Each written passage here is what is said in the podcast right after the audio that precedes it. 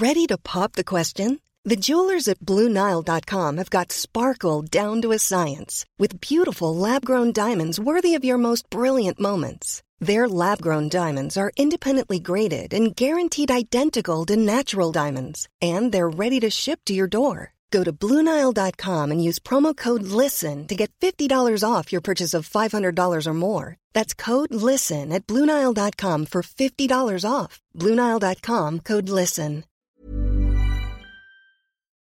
Shout out to all the youngest, man. I got a dream. It's a vision out there. Go take it. Go chase that dream. Swag.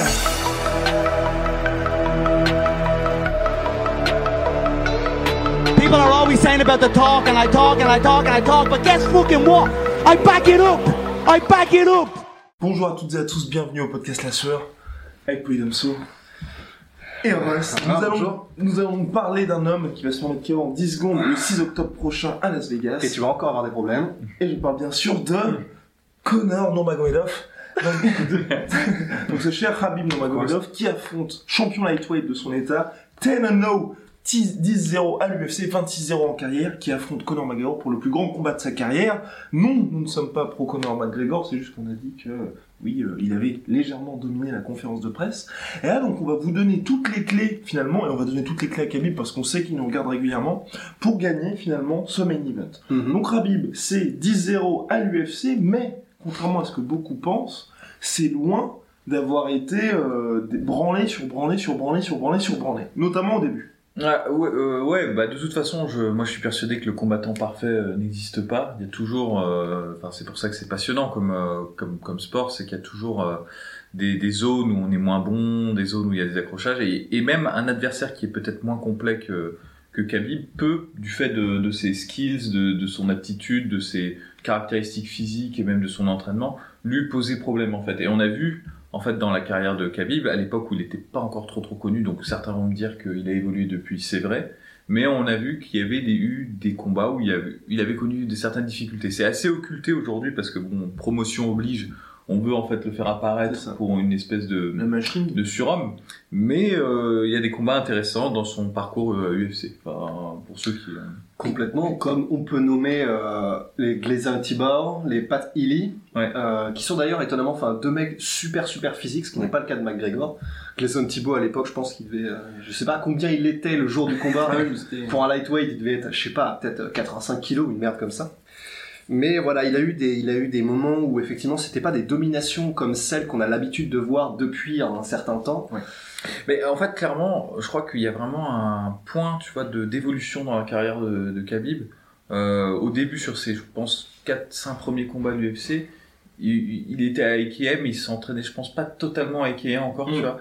Et euh, il était bon, Hmm. mais pas exceptionnellement bon, tu vois. Et Ouais. c'est à partir du moment où il a commencé à s'entraîner, surtout avec Daniel Cormier, je pense que c'est vraiment ça qui a, qui a vraiment amélioré son, son game, où il a vraiment décollé, il est vraiment devenu euh, bah, ce qu'il est aujourd'hui, quoi. Ouais. Cette force, tu vois, genre. Khabib qui ne perd aucun round en sparring. qui ne perd aucun round en sparring, c'est euh, Javier Mendez, le coach d'Eke. Je sais plus si on avait mentionné déjà ça qui avait dit. Et c'est vrai que c'est son coach, il pourrait bullshiter Voilà. s'il voulait, mais j'ai tendance à, à le croire aussi. C'est pas le genre de stat que t'inventes comme ça, que tu trouves du lendemain, qui disait que Khabib, même à l'entraînement, n'avait pas perdu un seul round et ne s'était jamais fait soumettre par qui que ce soit.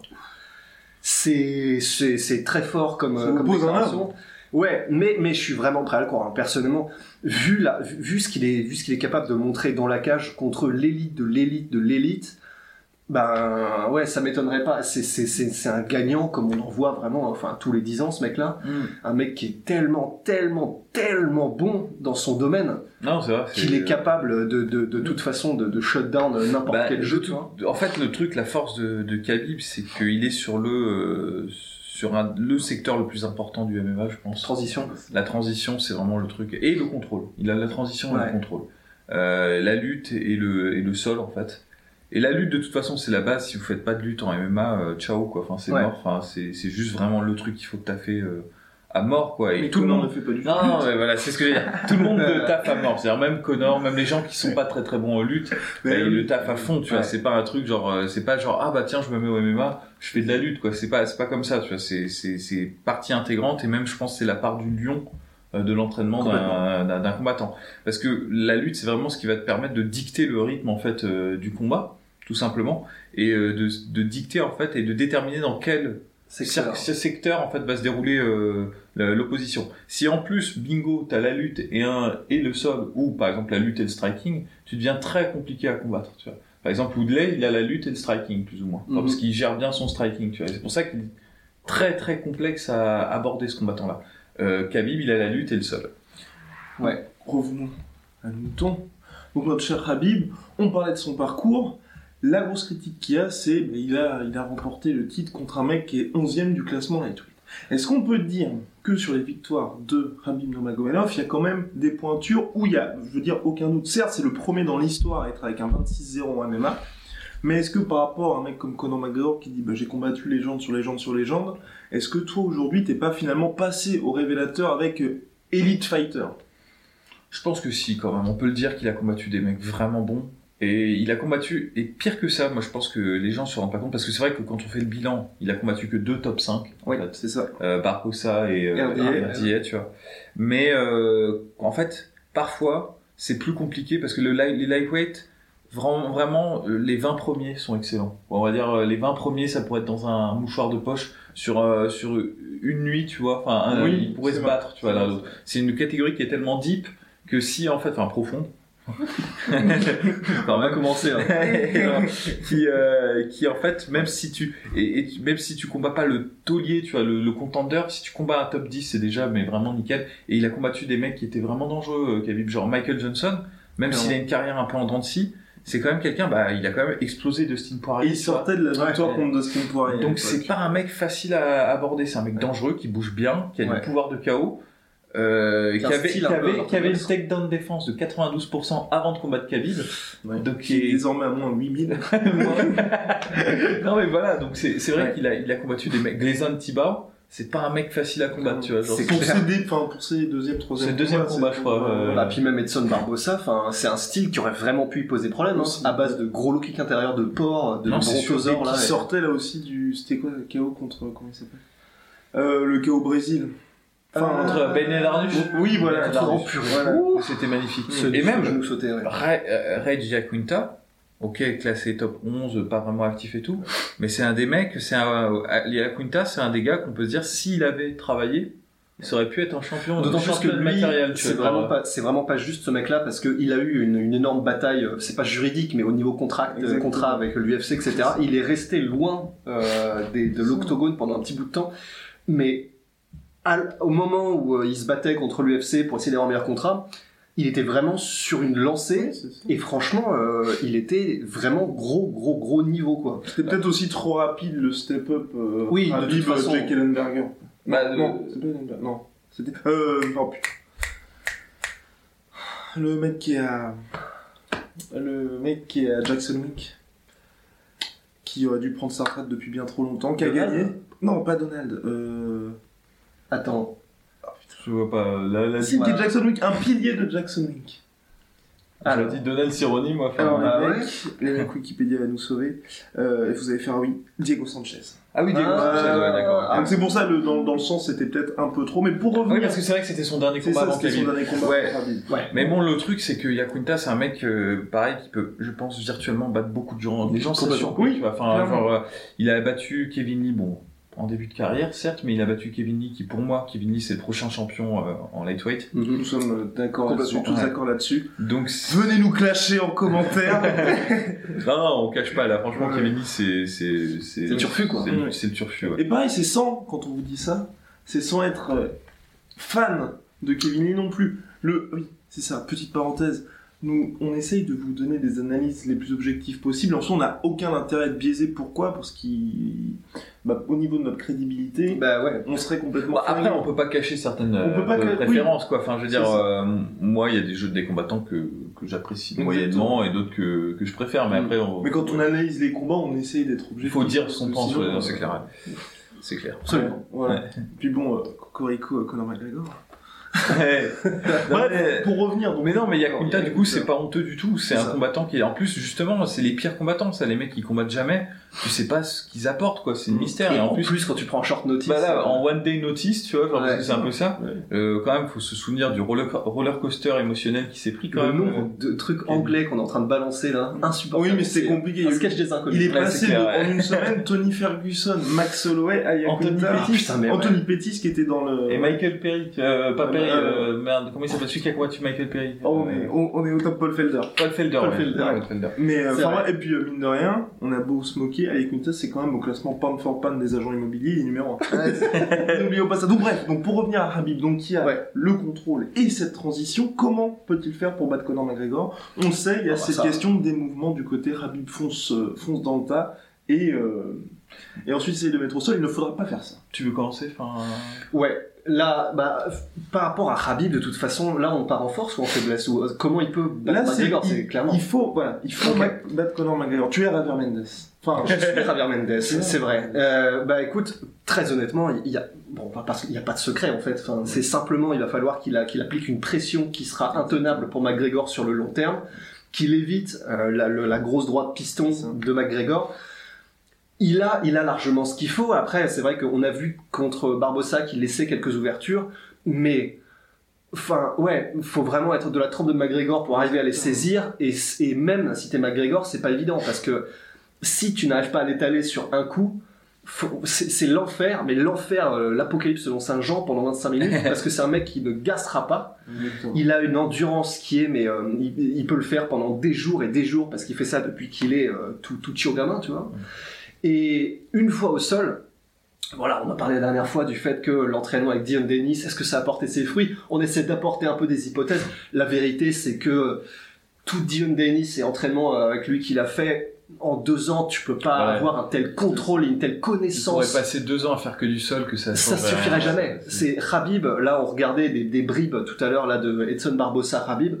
C'est un tel, une, une telle précision et une te- un tel contrôle, une telle science du placement de la main, du placement du pied, du machin. C'est c'est automatique. Tu peux pas l'inventer. Il ne réfléchit pas, c'est-à-dire qu'il- Ouais, il- c'est devenu, c'est, c'est, c'est, ça fait partie de lui. C'est, il le Mm. fait automatiquement. Et vous avez pas peur d'un manque de rigueur?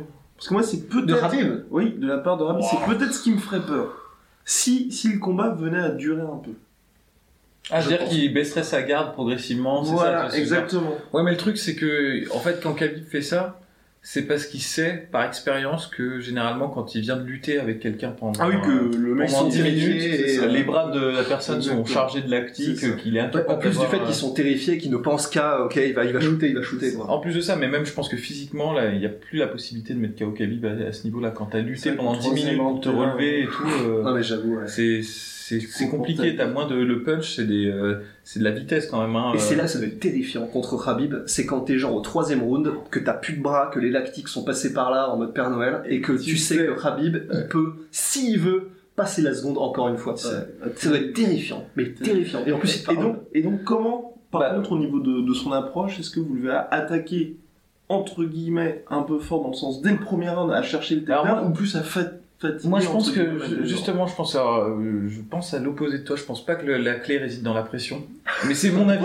ah non, je, je, je me trompe peut-être, mais Non, non. ce que je dis, c'est que moi, justement, la grosse faiblesse de Khabib, euh, au-delà de son de son striking, qui est Mhm. bah, un striking de gars qui fait du MMA, quoi. C'est pas c'est pas mauvais non plus, c'est pas honteux, mais c'est pas il a pas la science, bah, il a pas la, c'est comparé en fait euh, le striking de Khabib est au striking ce que le sol de McGregor est au sol quoi en fait Mhm, c'est ouais. quelque chose qu'il a appris sur le tard et ça se voit tu vois enfin Ouais. et mais même malgré tout ce qu'il arrive à bien faire là-dedans moi ce qui me gêne le plus c'est sa façon de de euh, couper la distance je trouve qu'il est Ouais. pas très bon là-dedans il est très euh, rudimentaire pour, euh, pour, euh, pour, pour, pour utiliser un euphémisme, je pense qu'il n'y a pas de. Je regardais le combat contre, entre Chad Mendes et Conor McGregor. Chad Mendes, c'est, c'est un pro à côté, tu vois. C'est le mec, il, il varie les niveaux, il Ouais. feinte, il, se- il explose sur des doubles et tout. Bon, c'est pas du tout le même euh, genre de lutte, hein, mais, Ouais. mais alors que Khabib, c'est juste, euh, il fait des moulinets avec ses bras, il avance en ligne droite et il accroche le clinch et à partir de ce moment-là, il lâche plus le clinch. Mais après, Ouais. il profite de l'appréhension des combattants. Parce qu'en fait, c'est surtout ça, Ouais, c'est mais- que tout le monde le dit, mais- mais, tous mais- les mecs sont là. euh, Mais je pense que ça, c'est ce qui l'expose le plus, tu vois. Oui, Ça pourrait clairement. éventuellement marcher, mais c'est là où il, il prend un risque, Clairement. pour moi, inconsidéré, tu vois, en faisant ça, tu vois. C'est vrai. Alors que si je pense qu'il reste à distance et qu'il attend que Conor McGregor fasse un kick et qu'il attrape le kick, tout simplement, hein. Mm. ça fait une entrée dans le clinch. On a vu qu'il est capable de combattre pour avoir le single leg, mais tu sais même euh, s'il a juste euh, le pied, tu vois, Ouais, il va avoir le c'est single leg quoi qu'il arrive. Ouais. Donc en fait, moi je dis, tu vois, comme Conor McGregor utilise beaucoup euh, les kicks comme euh, comme une sorte d'arme, Ouais. tu vois, pour, euh, pour, euh, cadrer l'adversaire, pas vraiment pour lui faire mal, mais C'est pour ça. le. Ah, Après, euh, charger le. ouais, c'est Je ça. pense l'attraper à ce moment-là et resserrer la distance à ce moment-là, faire venir en fait, combattre un peu à la Woodley, tu vois, en gros quelque part, tu vas faire venir Conor à lui pour ensuite, euh, tu vas créer la, la peur du takedown progressivement. Je pense que c'est peut-être ce faut Après, faire, euh, faire Connor n'est jamais aussi mauvais, entre guillemets, que quand il recule, je trouve, Oui. comme on l'a vu contre Ned Diaz, euh, par exemple. Ah là, mais je trouve que c'est là où il est le plus létal. C'est-à-dire, euh, contre Ned Diaz, il a quand même envoyé des gros coups et euh, je pense c'est quand il est en contre qu'il Non, mais envoyé quand il recule contre la cage, il est pas bon. Il, il est pas, je trouve qu'il est pas létal justement. Quand il, quand il recule, il est toujours capable de, il a une science du déplacement qui est telle que de toute façon, il est toujours capable de trouver des angles, des trucs comme ça. Mais euh, bah, contre Ned Diaz, par exemple, même au-delà du fait que les knockdowns ont eu lieu dans le premier round et que c'est parce qu'il était frais, etc. J'ai trouvé que effectivement, il garde les mains, il garde les mains lourdes et il peut toucher euh, à n'importe quel moment du combat. Mais je l'ai pas trouvé autant dangereux, genre en one shot dangereux, que euh, quand il attaque. que quand il attaque. Et honnêtement, sur le reculoir, euh, je trouve que c'est pas, je trouve que c'est pas la même efficacité, je trouve. Alors moi je, je suis totalement en désaccord avec ça, mais bon après c'est, mais je, je, je peux comprendre. Je pense que Ned Diaz, le problème c'est que c'est quand même un gars qui sait gérer en fait, euh, quoi qu'on en dise, euh, l'agression. C'est son jeu, tu vois, de, d'être de, il, il vit par le brawl et par euh, par la bagarre, tu vois. Donc quand il avance, il sait se protéger, tu vois. Même quand il prend les coups, il les prend pas vraiment vraiment, tu vois. Il, Hmm. il roule avec Ouais, les coups ouais, et tout, tu vois. Euh, Khabib il sait pas du tout faire ça. Quand il prend un coup, il prend le coup, tu vois. Enfin, genre, Ouais, mais euh, alors, du- maintenant qu'on y est justement, Ouais. euh, je, je sais, j'ai pas été capable de mettre le, le doigt dessus, mais expert you are, Mm. et à mon avis, tu, as- tu as peut-être vu, mais on dit qu'il a un, un- un striking rudimentaire, et c'est vrai que ça ressemble quand même à du rudimentaire, mais d'un autre côté, même contre Ali Quinta, qui est une super anglaise, il s'est fait Ouais. toucher de temps en temps. Contre Michael Johnson, il s'est fait toucher de temps en temps. Contre Barbossa, euh, bah, paradoxalement, il a été euh, plutôt mis en danger par les kicks et pas tellement par l'anglaise. Mm. Mais dans tous les cas, en fait, on dit que c'est rudimentaire dans son, dans son manière d'avancer, dans sa manière de gérer le striking du mec en face. Mais en fait, ça doit être quand même très unorthodoxe. Et je sais plus quel combattant qui avait combattu, qui avait combattu disait ça, mais en fait, t'as l'impression que c'est très simple ce qu'il fait, mais t'arrives quand même pas à le toucher. Ah, c'est possible, mais euh, moi j'ai pas senti ce. Je trouve qu'il s'ouvre encore beaucoup, tu vois. Mm. Et je pense que c'est surtout la peur d'a- d'aller au sol qui, qui paralyse les gens en fait. Enfin, Il faut aller au-delà de ça. Et c'est- moi, c'est- je me dis, est-ce que McGregor va réussir à être le premier finalement? Parce que c'est criant tout, tout ce que dit euh, notre cher Polydomso. Quand on voit à chaque combat, on se dit, enfin, faut Ouais. saisir cette opportunité-là, surtout à Yakunta. Et c'est vrai que pour saisir cette opportunité et pour ne pas être tétanisé par la peur, il faut une confiance genre. euh, faut que tu dis, je fais ça et c'est all-in. Et ça, c'est c'est McGregor, tu vois. Et Un mec qui a la, au, au moins pour le premier round, si jamais il le met pas KO au premier round, je pense que la confiance, euh, ça va genre, enfin, tu sais, c'est un, un Bah, vélo sans frein. mais ça va être comme ça, ça va être un, un bait à un moment donné. Il va falloir prendre un pari, Oui, tu vois, ouais. genre euh, l'un ou l'autre, tu vois. Parce Mais c'est pour ça que le premier round va être mais absolument fascinant parce que Khabib n'aura jamais affronté un mec qui a autant la confiance et, et confiance en ses compétences et en ses skills et en plus qui a les skills pour aller derrière que Connor, tu vois. Mais moi je dirais la, la même, Connor n'a jamais affronté un mec euh, qui a autant de confiance et qui a autant de, Ouais. qui sur c'est lancée, tu vois, genre. Parce qu'en fait le, le Le truc c'est c'est une des forces de Khabib, je pense, c'est qu'il est une. C'est moins impressionnant parce que évidemment les personnalités sont pas les mêmes. Dire, euh, Connor il est beaucoup plus exubérant et ça, ça, en- ça en énerve plus d'un, tu vois. Mais et Khabib est beaucoup plus euh, introverti. Euh, il est pas Mhm. pas très expansif. C'est quelqu'un d'assez calme et de d'assez humble en fait dans, dans son approche. Mais c'est aussi quelqu'un qui a incroyablement confiance en lui, quoi. Enfin, Ouais, complètement. ouais. Bah, en même temps, après ouais, 26-0, une 26, carrière, en gros, c'est- t'as jamais c'est- perdu, tu sais. c'est c'est du c'est du jamais vu, quoi. Inouï. Alors, donc, notre cher Habib, messieurs, s'il gagne, comment gagne-t-il et quand gagne-t-il? Bah, s'il gagne probablement les rounds, euh, genre, euh, 3, Moi je 4, dis 5. euh, round, s'il gagne, round 3 par soumission. Ouais, soumission, il y a moyen. Ouais. Je pense Tap machine Tap machine sur Ouais, le retour Je- Bah alors ça, après ça dépend. Alors je vais dire un truc qui va faire qui va faire un peu flipper. Ça dépend. Si on arrive dans un scénario où il gagne, Oui. tout dépend de la volonté de Khabib. C'est-à-dire, en gros, il peut éteindre, il peut, il peut Moi, je- terminer au troisième ou au cinquième s'il a envie de prouver quelque chose. Moi, je Enfin, pense qu'il punira salement. Et c'est là où ça, ça peut flipper aussi, c'est que ça peut très bien se terminer en bon bah Khabib round 3 a cassé mentalement Connor et il s'amuse pour lui prouver à, à tout. Tu sais, c'est un peu genre euh, le genre- Michael Jackson bis. Jackson. Jackson. Enfoiré. Non mais tu sais, à mon avis, c'est un peu genre Aragorn, genre euh, pour Frodon, c'est genre pour le Daghestan. tu m'as fait chier avec le Daghestan, avec mon père, avec machin. Khabib, c'est le genre de mec qui a tellement de Ah, sang-froid qu'il est capable de penser à ça pendant un combat, tu vois. Mhm. Et il y a moyen que là, ça parte en truc mais vraiment sombre, tu vois. Genre troisième round, ok, il a pété mentalement, il est plus là. Ok, je vais pas le soumettre, je vais lui parler et je vais juste le poncer jusqu'à ce qu'il jusqu'à ce qu'il number one bullshit. Non, mais d'autant qu'il euh, qu'il a ce sang-froid-là aussi, Oui. euh, Khabib, de, de gérer. Le... Et c'est pour ça que moi je trouve qu'il est incroyable en, en termes de promotion parce que, on va être très honnête, euh, il brille pas vraiment par son éloquence, Ah euh, bon Khabib. Parce que c'est pas son. C'est pas son Même truc, si c'est- euh, Il est marrant parce que moi, il a, il a, il a développé un, un, un personnage qui est assez intéressant. Je pense qu'il force le trait d'ailleurs. euh, je pense qu'il est pas totalement honnête là-dessus sur la façon dont il parle anglais. Le mec, il vit tout le temps en Californie et tout, Ouais. donc euh, il doit mieux parler, je pense que ça. Il force ce trait-là. Moi, je trouve que c'est intelligent. Mais là où il est vraiment, c'est un génie en termes de promotion et c'est le premier à avoir fait ça. Vraiment à, à y avoir pensé, à avoir le sang-froid d'y avoir pensé, c'est de faire cette promotion dans la cage dans l'octogone, c'est-à-dire d'être- tellement en assurance totale, tu vois. Parce que les gens ils osent pas parce qu'ils se disent euh, ouais bon si je me prends un KO après je vais te la riser du net quoi. Enfin, Ouais. mais lui il, il a tellement une assurance, une telle confiance en lui qu'il est capable de s'adresser à Dana White euh, entre les rounds, tu vois, pour dire euh, ramène ton fils, euh, je vais le poncer, tu vois. Enfin, Ouais. Bah, c'est- c'est le Ouais. 205 qui a vraiment fait naître la grosse rivalité. hein. Donc voilà, c'est, c'est, moi je dis c'est, c'est ce qui témoigne d'une, ça va être un choc, tu vois, frontal Ouais, ouais. entre deux, euh, deux, deux gens. C'est pour euh, ça que l'issue du combat, que ce soit pour McGregor ou pour euh, Nurmagomedov, ça va être mais absolument Oh yeah. fascinant. Euh, parce que justement, bon, McGregor a déjà perdu. Donc, ce serait même presque encore plus intéressant. Bon, c'est horrible, mais si Nurmagomedov perdait, juste simplement par curiosité malsaine, savoir comment est-ce qu'un mec comme ça pourrait réagir. pourrait réagir. Parce que c'est même au-delà. Tu vois, McGregor avait déjà perdu. Il avait connu des, des même dans sa vie personnelle, euh, genre il avait connu la, la, la, la, la- comment dire, euh, La des hauts, des bas, des machins. Khabib, il est genre né Exactement. depuis qu'il est né, il a connu qu'une ascension. Euh, il, a, il, a, il a jamais eu de, de, de, de- De... Et puis c'est son monde. Il a, il a connu que ce monde aussi. Ouais. Comment est-ce qu'un mec qui n'a connu que la victoire et que l'ascension et en gros euh, que euh, sa vie c'est simplement de poncer tout le monde niveau après niveau, comment est-ce qu'un mec comme ça lorsqu'il perd réagit, tu vois Mais je pense qu'il perdra pas, ouais. Il, ne va- il ne perdra pas. Il ne va jamais perdre. Il Ouais. est le Floyd Mayweather du MMA. Ouais. Il l'a dit. Il l'a dit. Il l'a dit. Il l'a dit, ouais. Et donc, pour finir, donc euh, niveau stand-up, donc Javier Mendes a été invité d'un podcast euh, pour MMA Fighting, a dit clairement, Khabib n'ira pas debout, on n'ira pas debout. C'est- cool d'entendre ça, tu vois. Et Mais alors moi justement, Voilà. je pense que c'est c'est cool. C'est cool parce qu'il admet que, bah, de toute façon, ce qui est évident, quoi, qu'il a Oui, pas le niveau en stand-up par rapport à Conor McGregor. Mais je pense que c'est une erreur, et c'est une erreur qu'a déjà commise Javier Mendes. Oh, c'est de non. surestimer en fait le, le la force de l'adversaire. C'est-à-dire, et je vais vous je vais vous faire remonter jusqu'au combat Ken Velasquez Fabricio Verdum. Oh Ken Throwback. Velasquez avait refusé d'aller au sol contre Fabricio Verdum. Oui. Il l'avait mis au sol, il s'était levé au premier round. Parce qu'il avait assumé Ouais. qu'en gros Fabricio Verdum allait le soumettre au sol.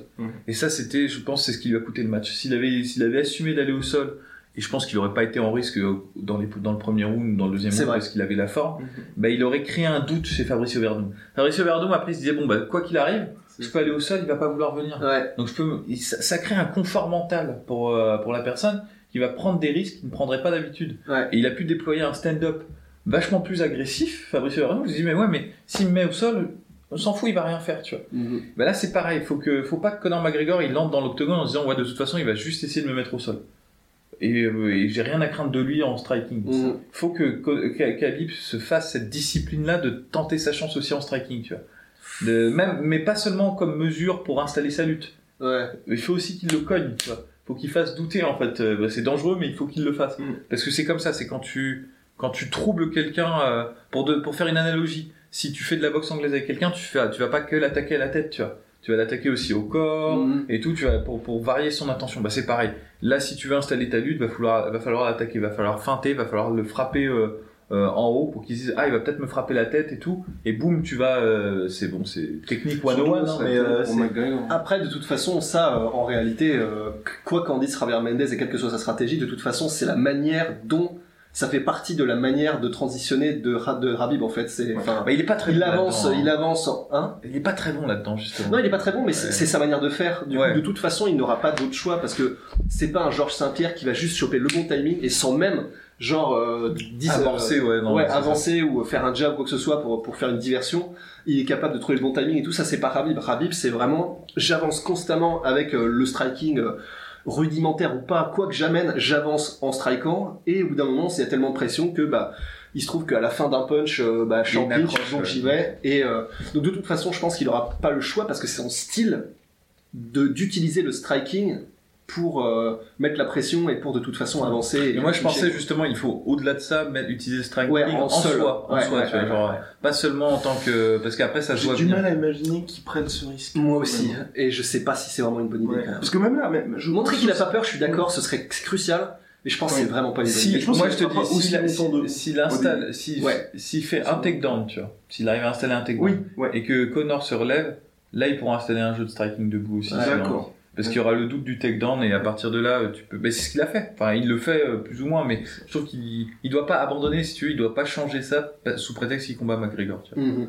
Ce serait une erreur. Tu vois, Oui, mais sens, avant, il une faudra erreur. qu'il réussisse ce takedown pour un peu asseoir ce hockey au sol. Et il le réussira peut-être pas direct, hein. Ouais, c'est ça. C'est aussi. le style, c'est pour ça qu'on parlait de Kevin Lee et Chad Mendes qui n'avaient pas du tout le même style de lutte. Mm. Parce que eux, c'est vraiment des power wrestlers dans le sens où euh, ils explosent pour te mettre au sol.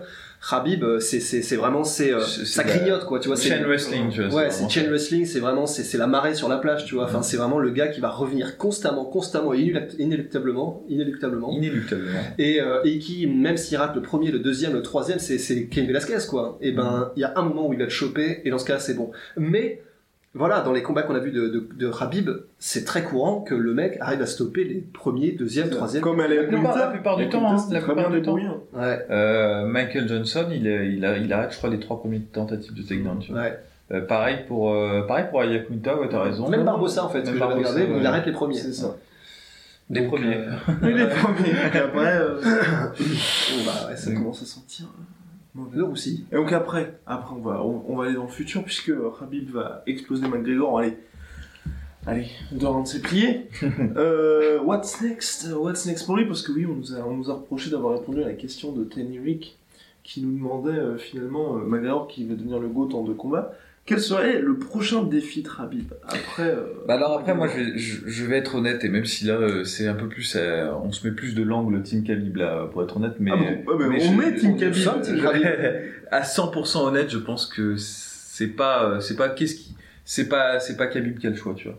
Même s'il a Même 27-0, si- même s'il bat Parce Connor, qu'il a pas assez de traction il n'a derrière. pas assez de traction derrière. Ouais. Je peux, je peux, je pense que, et même pire que ça, je pense que personne voudra le combattre à, à Je ce suis assez d'accord. C'est pour ça qu'en fait, même l'histoire, tu sais, il y avait, il commençait à y avoir des, pas des pourparlers, mais ça se chauffait Avec un Georges peu. Saint-Pierre. Ça se dragouille C'est avec Georges Saint-Pierre. C'est mort, c'est mort, c'est mort. Ça n'arrivera jamais, Ouais. les gars. Calmez-vous, tu vois, genre ça n'arrivera Ouais. jamais, tu vois. Enfin, Mais je, je Mm. pense qu'on aura. T'imagines contre ça arrive, le- genre, un trop con, ça. Par contre, je pense qu'on aura le combat contre Tony Ferguson. Oui, si Tony ouais, ouais, Ferguson ouais, ouais. gagne contre Anthony Pettis. Et s'il se pète pas un Et truc. s'il se pète euh, pas un truc. Oui, d'ailleurs, première euh, en pro, en- on l'a pas dit, mais vraiment le premier combat de Khabib, ça va être d'arriver à, à rentrer dans l'octogone en fait, tout simplement. Ouais. déjà. Faut vraiment qu'il gère. Moi, j'ai des doutes, hein, euh, même encore. euh, C'est vrai qu'il y a énormément, oui, par rapport à ça, mais lui aussi, hein, il est aussi bon qu'Habib en transition. Ouais. C'est vrai que oui, ça va être la grosse interrogation de Habib. On a eu, on a tendance un peu à l'oublier ces derniers temps, enfin, parce que ça fait en 2017, il a eu une année Riche. Fast. riche, fast exactement, pas rapide, hein, fast. Euh, et bah, euh, il y a eu beaucoup de problèmes avant, aussi Ouais. bien au niveau du weight cutting que des blessures. Alors le weight cutting, ça semble être un problème qu'il a réglé parce Oui. que, oulala, en 2017, après je sais pas combien d'années de carrière, il a décidé de faire appel à un nutritionniste. tu vois, Euh, Après l'UFC 209 où il a C'est failli mourir. Et d'arrêter le putain de tiramisu de Bravo, hein. Ça c'est ouais, bon, La légende. voilà. et euh, et le, le le problème c'est que c'est bah comme tous les mecs euh, qui, ont- qui qui font beaucoup de lutte, c'est des gens qui ont beaucoup de blessures quand même. Ouais. Mais qui a réussi à réduire quand même le Ouais, taux de... ça, c'est étonnant. Ouais, Ouais, Javier disait euh, moins 50% de blessures à la team EK. Je sais pas ce qu'ils ont changé. Je Mais- crois les squats sous le, le ballon de yoga avec les, les trucs qu'ils ont arrêtés, tu vois, genre. Ah, mais euh, du coup, ouais, c'est le petit. euh, moi, ça, ça me tuerait, je crois. Ça me, Ah. ça me mettrait au fond. Et je pense que là, que ce soit Co- bon, Connor, il- je pense Il que c'est impossible qu'il Ah, impossible. S'il a, a combattu Chad Mendes en short notice avec un genou pété, bon bah c'est bon, il le fera, tu vois. C'est vrai que Khabib, il a un peu, il est connu pour un peu plus pull out euh, lorsqu'il a des blessures. Bah, c'est le 26-0 aussi, hein. c'est son Ouais, qui- c'est un peu la technique José Aldo, c'est-à-dire qu'on peut pas vraiment lui reprocher. C'est-à-dire qu'il veut vraiment arriver dans un combat avec euh, le- le- le- le- les meilleures chances possibles et physiquement qu'il soit le plus près. C'est c'est compliqué de lui de lui de lui de lui en vouloir pour ça, très honnêtement. Mais euh, du coup, c'est vrai qu'il y a plusieurs combats où euh, que ce soit le wake cut, que ce soit euh, parce que c'était 205 où il était allé à l'hôpital tellement son foie avait Ouais, lâché. ça, ouais. 209. 209. Ça c'était 209. 209. Mais il avait raté aussi un weight cut contre euh, Abel, Abel euh, Trujillo, ouais. Donc euh, bon là de toute façon même s'il rate son wake up il faut vraiment qu'il aille à l'hôpital ou qu'il clame Ouais. parce que de toute façon même si genre il est genre 5 kilos au-dessus le combat se fera de toute manière. Mais euh, voilà, s'il y, a- s'il y a des chances que qu'il qu'il y ait un petit un petit accro, ce sera probablement plus du côté Habib, je pense. Mais euh, mais voilà, tout simplement. Non, moi je pense que oui, là t'as raison. C'est une, une fausse inquiétude en fait en y réfléchissant parce que je pense que même si euh, il est à l'article de la mort, euh, s'il peut mettre un pied devant l'autre, oui. euh, Ouais. il ira dans le. Le- C'est trop gros, c'est trop gros, même, c'est trop gros. exactement. C'était donc la preview de Team Habib. Voilà. Shout out to all the youngest, man. I got a dream. It's a vision out there. Go take it. Go chase that dream. Swag.